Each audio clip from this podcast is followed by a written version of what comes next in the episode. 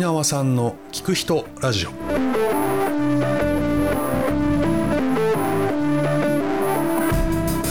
皆さんこんにちは結縄さんの「聞く人ラジオ」のお時間です、えー今回は弁護士そして弁理士であり、えーまた10年来のパパ友でもある大峰健太郎さんにお話を伺いました、えー今回も朝の講演にて、えー今のお仕事に至った経緯そして将来の夢についてお聞きしていきます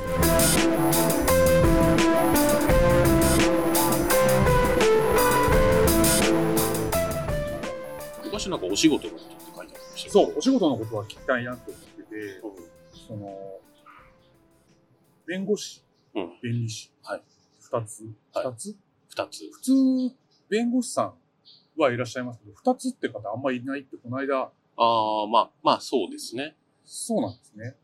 まあでもあのー、ちょうど私もその流れに乗ったんですけど、うんあのー、日本、今まではこう、弁護士になるのは司法試験だけはいはいはいはい。の道がなかったんですけど、まあ、あの、ちょうど、あもう20年ぐらい前なのかな言い過ぎかなぐらいの時にその司法制度改革があって、うん。うん。日本でこう、法科大学院ロースクール制度っはいはいはていうのができましたと。はいで、そうなると、まあ、今までの司法試験よりはちょっと合格しやすいよっていうルーい。トができたりしたので、おー、比較的こう、もともと弁理士さんで、その後弁護士さんを使って方は、だいぶ、昔よりはだいぶ増えて、うーん。でもまあ少数派なのは間違いないかなという気がしまあ、じゃあその、なんだろう、改革があって、そこにちょうど大峰さんがや勉強してす。るそ時うそう。資格を取ろうとしてるときに、はいああ、じゃあ両方いけるっていうのが分かって、じゃあ両方行こう。そうですね。っていうか、どっちかというと、あの、勉強してるというよりも、そういう制度ができたので勉強を始めたっていう。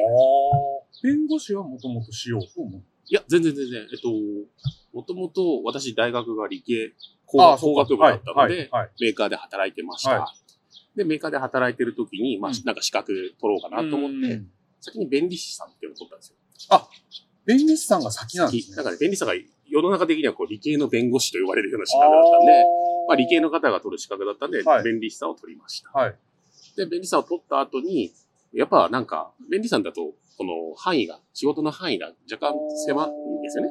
その、いわゆる特許とかに関するところをメインでやるって話なので、弁理士さんって、はいな何やる仕事なの弁理士さん、特特許とか商標とか、知財とか、知財と。かを含むんですけど、はい例えば、えっと、なんか、ゆいなさんが、うん、例えばこういう、こういうなんかあの、機械すごく機械を発明しました。ああ、はいはいはい。なんか私が趣味のダイエットのや、すごい痩せる薬をは発明しました。はいはいはい。って言って、まあ発明したって言っても、うんうんそれそのまま放置しとくと、こう、周りの人に、ああ、いいアイデデアじゃんって言って、こう、盗まれちゃったりすあるんあ、ですそよ。っかそっかそっか。なんで、それをそういう真似をさせないようにするには、特許庁っっていうとそう、こあろりにますね。ありますね。はいはいはい。あの、東京特許許可局、許可言えて局なのいところ で、のところなんですけたど、め池にある。あそうそうそうそうあはいはいはい。あそこに、その、こういうの発明しましたよっていう書類を出さなきゃいけないんですね。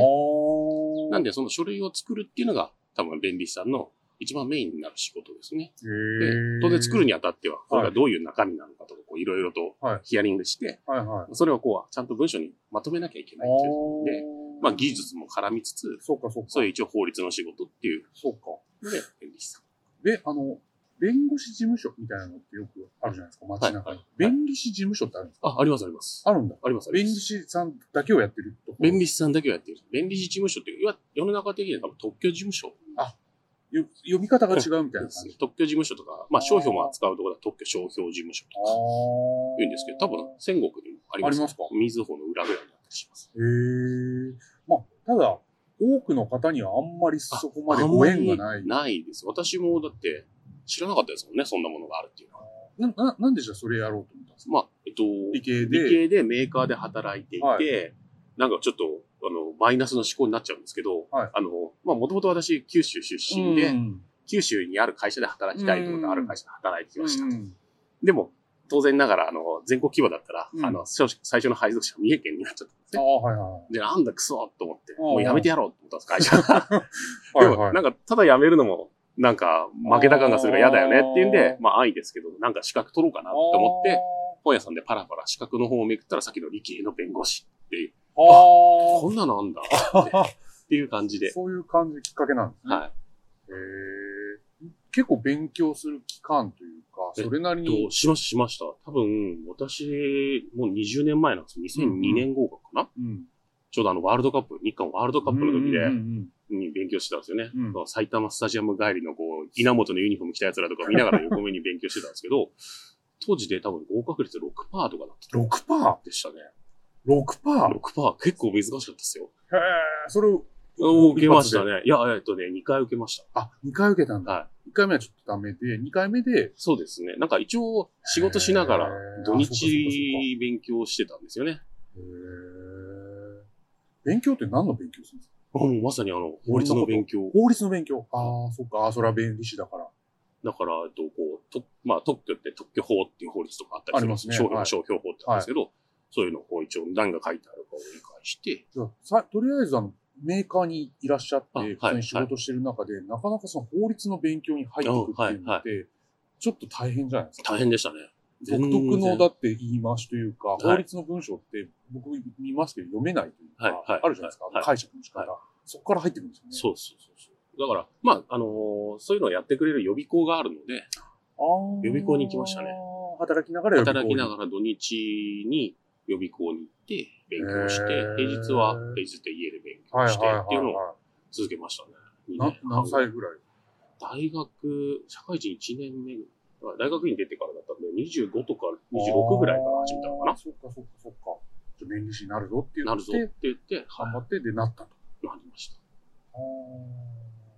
そしたら仕事も変わるんですで、そうですね、その、弁理士を取る直前にうん、会社のその、まあ人事制度で、うんうんこの上司に黙って、なんかこの部署に行きたいとかっていうのが行けるようなあー制度があったんですよ。はいはいはい。で、それで上司に黙ってはい、知財部、まあ知あ財ー部に行きたいですそっっかそっかていうふうに言って面接受けはいはて。で、それで当時、まあ三重県に住んでたんですけど、うんうん東京にあ引っ越してきて。い。なるほど。あ、そういうのがあるんですね。で、東京で知財部の仕事をしているときにうん。合格したっていう。はあ。そっかそっか。じゃあその、拠点を移動しながら、はい。資格も取ってい取って。あーそうですね。なんか、もともと資格取ったのが九州に帰りたかったからなんですけど、な んかだんだん、だんだん遠くなってる。遠くなってるっていうのは、あれなんですけど、まあまあまあ、でそうもですね。はい今もまだ帰れてない今も帰れてないしあそっか。っていうところはありますねえー、で、じゃあ、まあじゃあ、弁理士さんとしては、まあ、資格を持っていて、知財系のお仕事に就くことははいできて、はいで、で、弁護士ですよね。そこから弁護士じゃそ、ないうですそか。うなんです。それは、その、か改革があって、そうですね。弁護士も取れるみたいな、みたはいいな。。な、まあ、もともとさっき言ったように弁理士さんは、まあ、理系の弁護士と言っても、うんうんうん特許とか、こう分野がそうです限よらねれてそるうんでですすよねね。。仕事の幅もね。で、弁護士さんは多分日本の法律で多分一番強い資格なのでうん、分野問わずできる話なんで、まあ、今まで原チャリに乗ってたのを、こう中面とか大型とかあ、限限定解除したいな。それ分かりやすい。はいああ、そういうことですね。で、はいはい、あまあちょうどその司法制度改革っていうのも流れがあったので、はいそれに乗ってー受けたっていう。じゃあ、さらに勉強していくっていうしましたね。そうもう、もう辛かったですね。弁理士はそうでもなかったんですけど、それお会いした頃いや、えっと、もっと前もっと前です、もっと前です。あーもうその時は、あの、し法科大学院行く時はもう仕事しながら難しかったんで、もあーう辞めたんですよ、一回会社。あ、そっか、そう、それ聞きましたね。やめたんですよね。辞めて、はいはい。で、行き直して、はい。あまたこれ苦労です。僕3回受けたので、あ。苦労しましたね。そっか。弁理士は持っていながらも、やっぱ弁護士の勉強っていうのはまた改めて、ちゃんとやめてうん、範囲も当然変わってきますし。範囲多分、バカ広いんですよ。弁理士あが多分1ぐらいでよかったらう、ん司法試験ってその4倍か5ー、倍ぐらいものを覚えなきゃいけなくてう、ーんなかなか、弁理士やってたら有利になる部分とかあるんですかえっと、弁護士と弁理士。弁理士を先に取ってて、そこから弁護士をやるってなったら、まあ、ちょっと重なる部分とか。えっと、そうですね、あの、司法試験の、まあ、ちょっと今はどうかわかんないですけど、僕が受けた時は、うん。まあ、基本的な六法って民法とかっていう試うん験、プラスアルファで選択科目っていうのがあったんですよ。うーん。で、その中に知的財産法はいとはいはいはか、い倒産法とかいろいろあったので、はいはいはいそういう意味でいくと、その知的財産法のところはもう勉強してたそのっかそっでか、そっか。比較わかるんで的、すうねん、わかるので、楽だったっていうのはありますけど、それ以外のところは全然まっさら状態から始めるのでそっか、辛かったですね。それはそうですよね。まあでもそこを苦労して頑張って頑張って、まあ、合格するとか。して。で、で、多分、ゆいなさんたちと最初にお会いしたのは、うん。あれです、まあ、保育園の時そなうのでで、すね。ちょうどその時私、あの、あれですよ、あの、ちょっと怪しい感じだったんですけど、この人何してるん だす不思議な、不思議な時間に行ったりとかそう、そうそうしてて、そ多う分その時はちょうど、あの、弁護士になる時って、司法試験受かっただけではダメで、ああ、はいはい、はい。その後、あの、司法修習って言って、司法修修習習って言って、はいあの、埼玉に司法研修所っていう、あの、研修機関があるんですよ。国国の研修機関。はい。で、そこで研修を終わった人じゃないと、弁護士とか裁判官とかなれない。あそうなんだ。じゃあ、はい試験受けて、司法修習して、で、初めてそっちそっ行くちになれる、登録できるって話で、あーで、私、司法試験受かって、はいで、受かる前にも今の会社に入ったんですね。うんうんうん。で、入っって、しばらく普通の仕事をしてたんですけど、うんうんまあ、その子供が生まれたタイミングうに司法修習に行くって、ちょうど1年間会社を休んで、その研修に行ってたんですよ。はいはいはい。だから、不思議な時間帯に、そういうことですね。はい、とあか、あー、そういうことラか。フな格好で、へえ。当時ってはい、お互いそんなに親しくないから、はい、はあい。の人何してんのかなあそうみでたすいよな。ねみんながみんな。そうそうそう。ですよね。そうそうあの人そう。何かなそう何だろうっていうのはやっぱありましたけど、そそうそうそう。ういうことだったんですね。そうですね。あの時ちょうへどー、じゃあ、修習受けて、はい、じゃあ終わっ終わって、て、弁護士。弁護士。司法士、ん弁護士と、何でしたっけその選択するじゃああ、なはいはいはい。いな、何でしたっ裁判官とけ裁判官と検察官ですかはいそこって自由なんですかえっと、自由、あの、し死亡するのは自由ですけど、死亡は自由。はいはいはいだけ、ど、あの、結局その、司法け修習って1年間の間にうん。リクルートされるんですよ。あの、先生方が裁判官だったり、検察はいはい弁護はいはい士だったりするので、はい私なりたいですって言ったら、まあ、その裁判官の方が研修を通してうんうん。適してるかどうかっていうのを判断する。あ、じゃあ仮にはい弁護士になりたいですって希望したとしても、はいその研修通しての中で、いや、ちょっと違うね、君みあたいでな。べ弁護士は大丈夫です。弁護士は最悪自分だけで登録できるんでいいんですけど、あー裁判官と検察官は一応国家公務員で、そっかあそのっか採。用されなきゃいけないので、そっかそっか。はいあ、そっかそこはじゃあちょっと別なんです別ね。です。弁護士はもう自分で自営業できるのじゃで。あ、大宮さんはもはいうもともと弁護士で行こう。そう、そうですね。まあ、もともと会社で働いてたんでそっかそっか、うんそりゃそっか。で、会社から休む時も一応戻ってきます。あ約あ束で。ー、でもそのまま。はい。あーそういう経緯があるんですね。で、まあ、弁護士になられて、じゃあ戻ってきて、はいまあ今今に至る。今に至るですね。でもやっぱり弁護士の仕事を幅広く、勉強を幅広くわーってやっても、今のお仕事においてはそんなに全部使うわけじゃないですあよね、。全部は使わないですね。そうもでちすろん。ね。多分、なんか大きく分けると、司法試験の科目、その民法とうんうかん商法とか会社法とかっていうう、いわゆる世の中のビジネス的な法律はいと、あの、犯罪系の刑法とか刑事訴訟だったりするんですけど、まあ、会社員だとどうしてもやっぱりビジネス側のそ法う律ですだね。けそうで、ですね。あの、刑、刑法的なものってのはあんまりあー扱わない勉強はして知ってはいるけど、はいまあ、普段は使普わない。段は使わない。でも、あの、世の中のテレビドラマとかって、ようくんうんうん刑事系が問題になったりするんでうんうんう、んあの、世の中のこう雑談するときのネタとしては刑法ネタはそうか非常に使えるんですね子。供とかにも喜びますよね。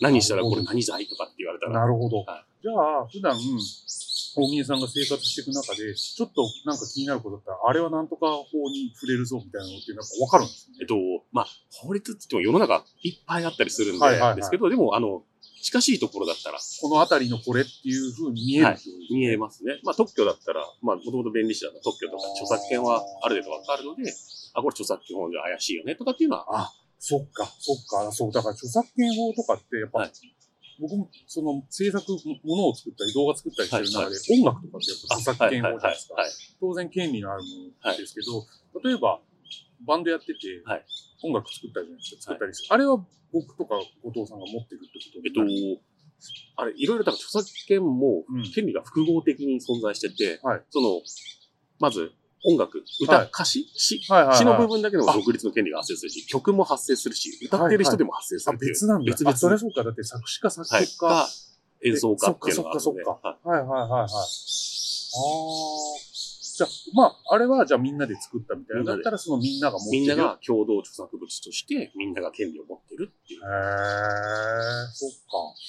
そういうことですね。ただ、まあ、じゃあそれはそれで持ってるとして、じゃあ僕はプラ、あの、PV。はい。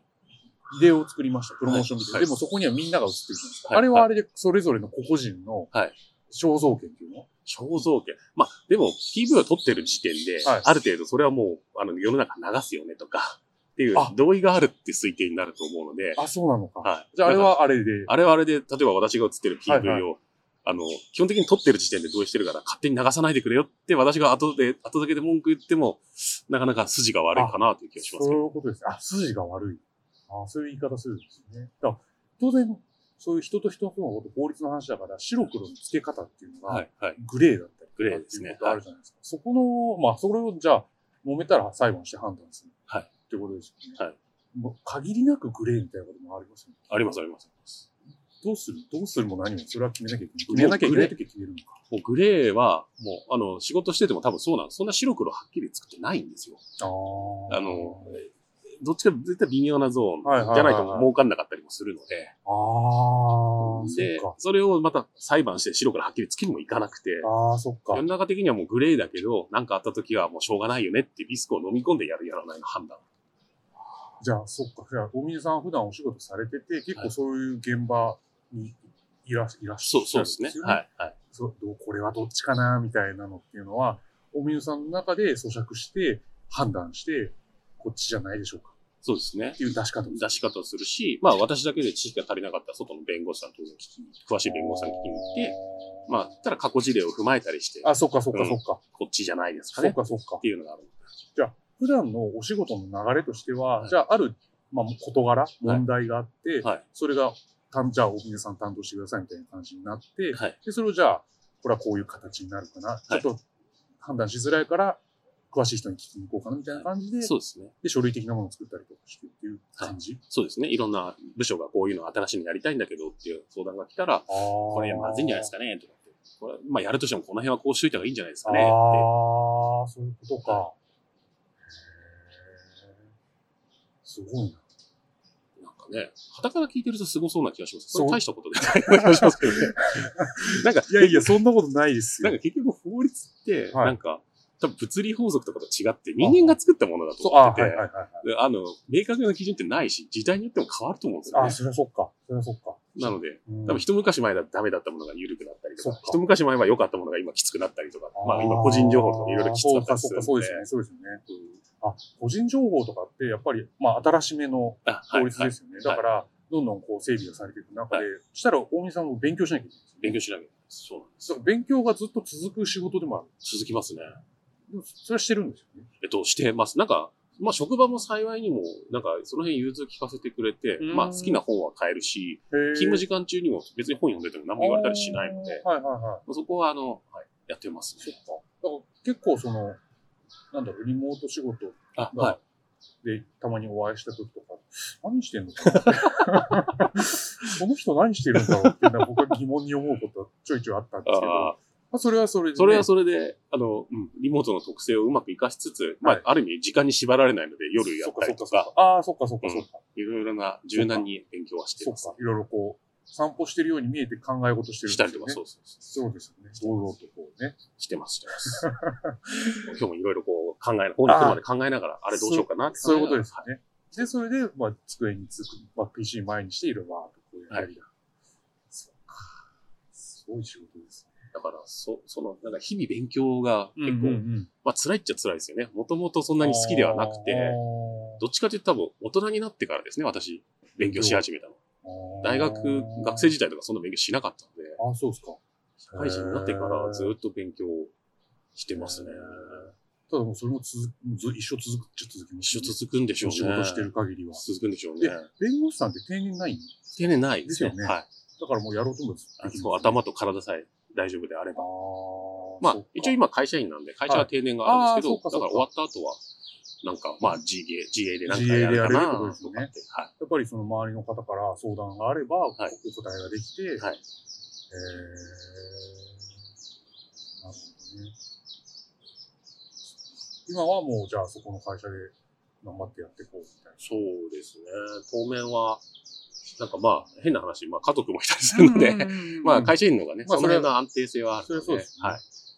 会社で、とりあえずはやろうかな。でも、なんか、うん。どうだろう定定年まで、まあ、あんまこの話しちゃいけないんですけど、定年までいるかどうかわかんないですよああ、ね。そこはね、うんまあまあ、その時々って何がっていう。定年って言ったらまあ60何歳とか。 60ですよね。そっかそっか。うんまあ60って言ったら今若いですそもんうね。まだままだ。だまだ、ですよね。まだまだ何かできるんじゃないか。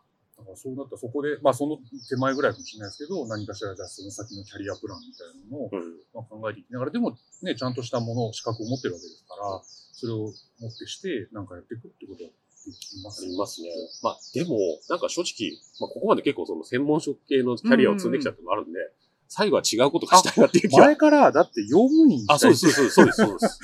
て言ってますよねあ。の、私の夢は、はい保育園の用務員さんでも、そういう夢ってもしかしたらすぐ叶うかもしれない。叶う可能性はありますねあ。りますよね。あり募ます集してたら、ね、募集してたら、だから副業で弁護士やりなが ら、メインを、あの、用務員さ、それまた素敵なんうん、が理想ですね。理想。はいや、それ結構すぐ叶うかもしれないです。叶うかもしれないですね。家族の反対はあるかもしれな家いです。族の反対と、あと自分の体が元気であれ ば、あとは園児に怖がられないようにあー努力すれば。なるほど。用務員さんも用務員さんで、いろんなやっぱり、ね、やり方というか、はノウハウというか、コツとかがあるわけじゃなあいでるすか。と思うんですそよんねな。パって入っただけで、簡単にできる仕事じゃないので。ないと思います。多分、特に私が結構体もでかいので、はいはいはいあの、園児に怖がられないようにしそうですよね。なだがかららも、、自分をね、ちょっとお嫁さんのおじさんをね、でっかいけども、親しまれるようそなう、そういう子供たちに。やりたいな。保保育園、保育園がいいんですよね。そうですよね。それ本当前から、保育園の頃から言ってるから。言ってます、言ってます。長年言ってますよね。言っで、て変ますわらないんです変わらないい。ですね。それもうやった方がいいんじゃないやですっか。た方がいいですかね。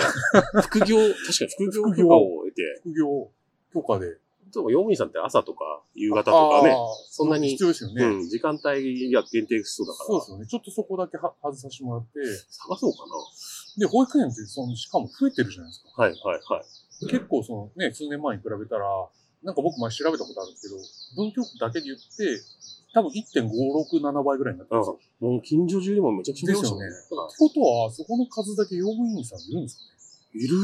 あんまでも見かけどなうい。なんだろう。女の人でなんかいろいろこう、おばちゃんがやってるみたいなの見ますけど。おじちゃんがやってるのかあんま知らないですよね。そうなんですよなんかイメージとして結構広めのこ公園ですけど、はいこういう校庭の端の方になんか部屋み、部屋というか、あはいあってそこに用務員さんの部屋があって、はいお茶かなんか飲んでて、なんか必要な時に、小、小学校だと主事さんがいるから、あー比そっか較そっ的か見かけるんですけど、保育園って確かにっ。てあんまり見ないんですよね。ああ、で、そんなに都会の保育園広くないじゃないですあんまりいないのかな、そういう人。か。もうそれも、保育士さんがやっちゃうのか。やっちゃうんでしょうね。多分お金かかっちゃうかああ、そっかそっか。ら。なんかそう、だから、まあ、田舎に行ったらひょっとするとニーズあるかもしれないし、はいはいはい。もし僕が大金持ちになったら、僕があの園長に なって、話が変わってきてる。あの経営しながら、 保育園を経営す経る。営する。であ、園長だから僕に権限があるので、ああ、なるほど。俺は用務員として働くって言えばいいかなって。あ、それいい。はいそれいいじゃないですか。夢ちょっと変わりましたけど、それいいっすよ。そう、その時は多分皆さんの来ていただいて、こうライブも適当に、おじいあちゃライんブすおるんじいですちかゃんライブとかやってもらって、 年に2回ぐらい強制的いいいいにあ、強制的に。ステージを準備する。マジですか。必ずやるんだ。必ずやらなきなるほど。曲はもうある程度あるから。あ、そしたらでも、園長先生も出るんですよ。ゃ。え、出ます、出 ます。出ます。めっちゃ面白い、それ。あ、それいいじゃないですか。じゃあ、用務員というよりも、保育園経営経に営でこれからシフトしていかないシと。フトしていかなきちゃいけょっないと。勉強の形が変わってくそうるなんじでゃいすかよね。だからそれもあって、じゃあ保育士取るかって話も一瞬思ったんですけ ど、なんか意外と結構大変そうなんで、うんこれ以上やめなさいって奥さんにいやあ、奥さんに言ったんですか、 やめなさいってど言うわれかなって言われたら、 無駄なことはやらない方がいいんじゃないっていう。た。あ、そうっすか。えー、いやーでもそれやりたいんだってやるべきだなでそだって、でも保育園経営するまでって結構大変ですよね。大変ですよ、多 まあお分。金は当然ああるとしえて、で、保育士さんというか、保育のその全般のことも分かってないといけないうんし、かつ経営のことも分かってるといけそうでなすいし、どっから手つけたらいいかそうなんですよね。なんか、経営分かって、なんか潰る、潰される、潰すわけにはいかないですからね、そう、そ預かってれる以上はそう、それねは。そう、そうそうそう。だから、結構、結構ハードル高い。あまあ、あ、確かに。永遠の目標にしてきますから。まず は、用務員さんで潜り込んで、経営を学びながら、そうですね、そうですね。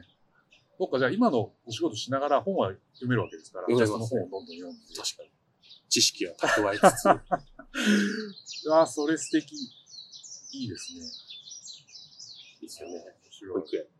なんかあの、ちっちゃい子供たちのあの、元気なオーラがはいはいはい。いいじゃないですかもらえますよね。もらえますよね。元気になりますよね。自分もこうなんか元気になりそうな気がして確かに確かにまあドラキュラみたいですけど、ちょっと若さは吸えるかもしれない。確かに、その、自分たちの子供が大きくなってきて、だんだんちょっとローテンションになってきつつあるじゃないですか。はい。もう全然反応しないですよね。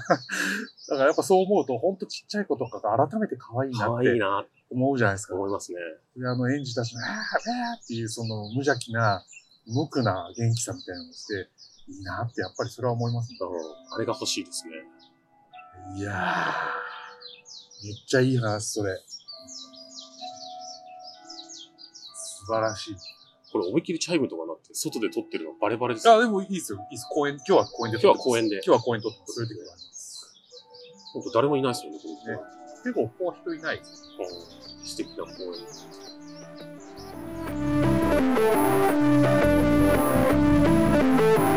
えー大峰さんとは一緒に飲んだりしたことは何度もあったんですが、えー具体的なお仕事のことなどは伺ったことがなかったので、えー今回改めてお聞きしたことで、えーそのお仕事、えー弁護士や弁理士について、えーとてもよくわかりました。えーそして将来の夢についても、えーぜひ実現いただきたい。えー苦手とは言いながらも日々勉強を重ねる大峰さん。えーこれからもどうぞ学びを積み重ねていってください。それではまた次回、ゆいなーさんの聞く人ラジオでお会いしましょう。